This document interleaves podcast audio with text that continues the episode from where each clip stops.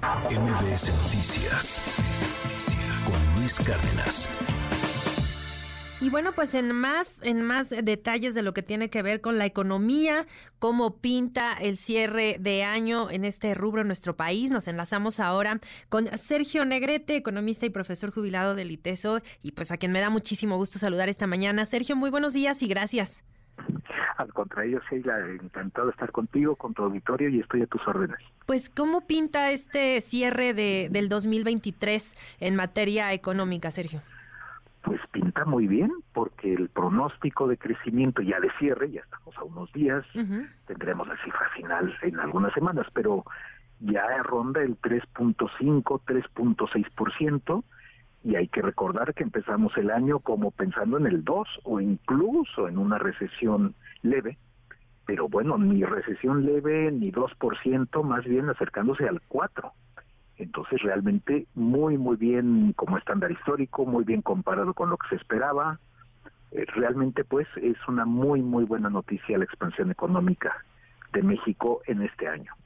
¿Y qué tiene que ver en todo esto, eh, pues la atracción de la inversión, eh, digamos, extranjera?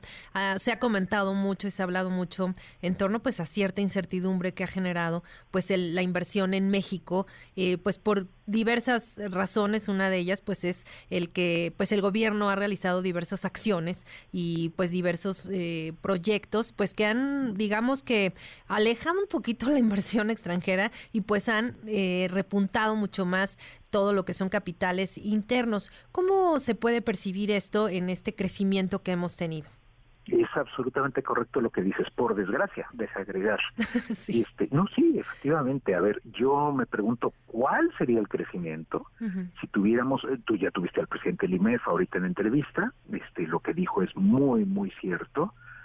Si tú, imagínate que tuviéramos buen Estado de Derecho, que no hubiera extorsión, que la industria eléctrica no fuera el desastre que ha provocado este gobierno, y uso esa palabra no a la ligera, o sea, ha sido la obstinación de Manuel Bartlett y del presidente López Obrador de destruir la industria eléctrica, pensando que Comisión Federal de Electricidad debe ser prácticamente de, de nuevo, como antes del año 92, un monopolio. Entonces, bueno, han afectado gravemente esa parte de la infraestructura, lo que decía el presidente del IMEF, lo de las carreteras, la seguridad en las carreteras. O sea, lo que quiero decir, si así estamos creciendo al 3.6, ¿cómo estaríamos creciendo pues con muy buenas condiciones para la inversión? Pues es una gran pregunta, no te tengo respuesta. Sin duda, arriba del 4, eso, eso, que, ni qué. Pero sí, por desgracia, es este crecimiento a pesar de y no por las condiciones este, existentes en el país. Entonces, dicho sea de paso, esto lo que te permite predecir, vamos a decirlo así, es que el crecimiento, bueno, este es algo fuerte, algo muy bienvenido, como decía al principio, pero que pues no podemos prever que permanezca. Te digo en parte porque es un crecimiento tan potente. Ya comentaste lo interno, sí, inversión interna, sí, consumo interno, sí, pero aparte te digo también algo importantísimo, el jalón de los Estados Unidos. Estados Unidos está creciendo fuerte y por lo tanto es la locomotora, la locomotora externa. Sí hay locomotora interna, pero la externa es muy fuerte y es lo que está dando el gran jalón a la economía mexicana. Todo este fenómeno del nearshoring, ¿de qué manera ha venido impactando también al crecimiento pues, y atrayendo sí, eh, inversiones? No tanto, es que de veras México en ese sentido no ofrece tan buenas condiciones. El país más beneficiado por nearshoring, por, por curioso que parezca, y eso que no es muy near, es Vietnam. Algo la India, un poco Canadá, un poco nosotros. No es que no nos estemos viendo beneficiados. Lo que ocurre, bueno, es que no tenemos esas condiciones tan ideales. Entonces sí, sí, sí está teniendo impacto. No digo que no, obviamente, sobre todo en el norte del país.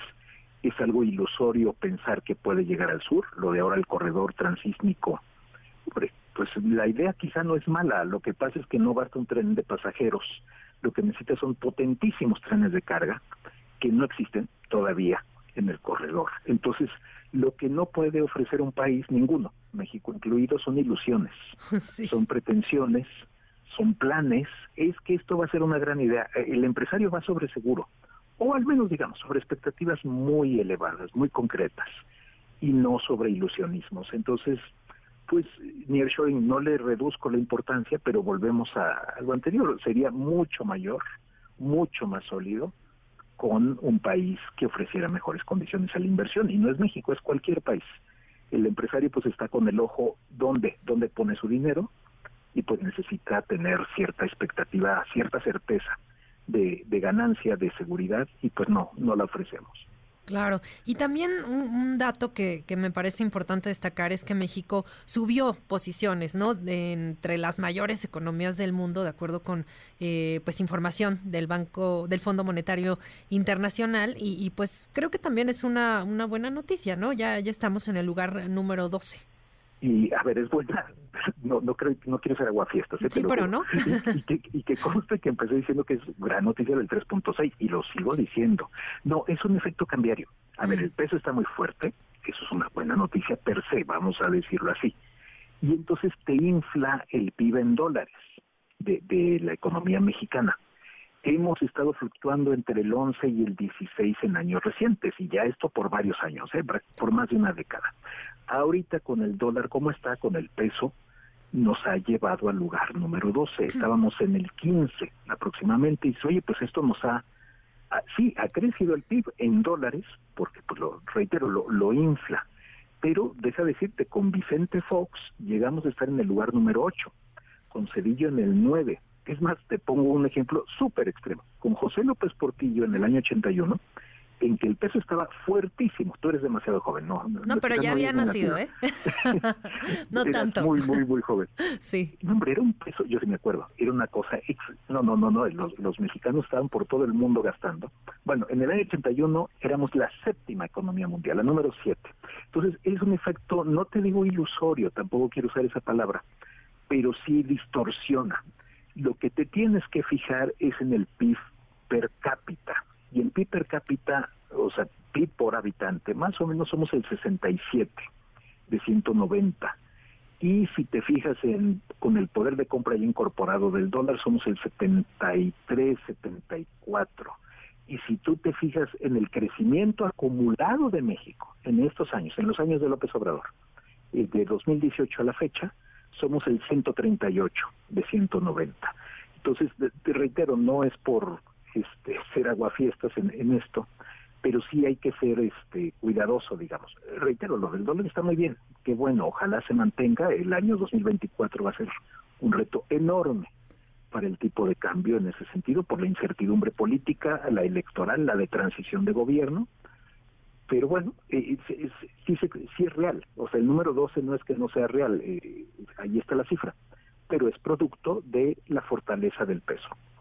Pues bueno, pues digamos que un sabor agridulce, pero no tan malas noticias como eh, se esperaba. Estamos cerrando este 2023. Ah, no, no, no, no, vamos, ahí vamos. Ahí va, no, no, no, ese 3.5, 3.6, olvídate. Ojalá, ojalá se repitiera año tras año. Nuestro promedio de crecimiento histórico es más o menos 2.0. Entonces, bueno, casi lo duplica. Ojalá se mantenga, no, no creo que esté en las condiciones, pero bueno, ojalá, pues, a ver, eh, si tú me hubieras dicho hace un año que íbamos a crecer 3.6, te hubiera dicho que imposible, que no iba a ocurrir. Pues bueno, que lo que muestra cómo nos equivocamos. Así los economistas, una y otra vez. Pues Sergio Negrete, muchísimas gracias por esta reflexión, un abrazo y te seguimos en tus redes sociales. Por favor, sí, nada más, eh, realmente es solo Twitter o X, como dicen ahora, Ajá. que es arroba econocasca, con cas. Sí, sí, sí, ahí, ahí, me tienes a tus órdenes siempre. Muchas gracias. Por supuesto, estar contigo, con tu auditorio, es un honor. Igualmente, muy buen día. MBS Noticias con Luis Cárdenas.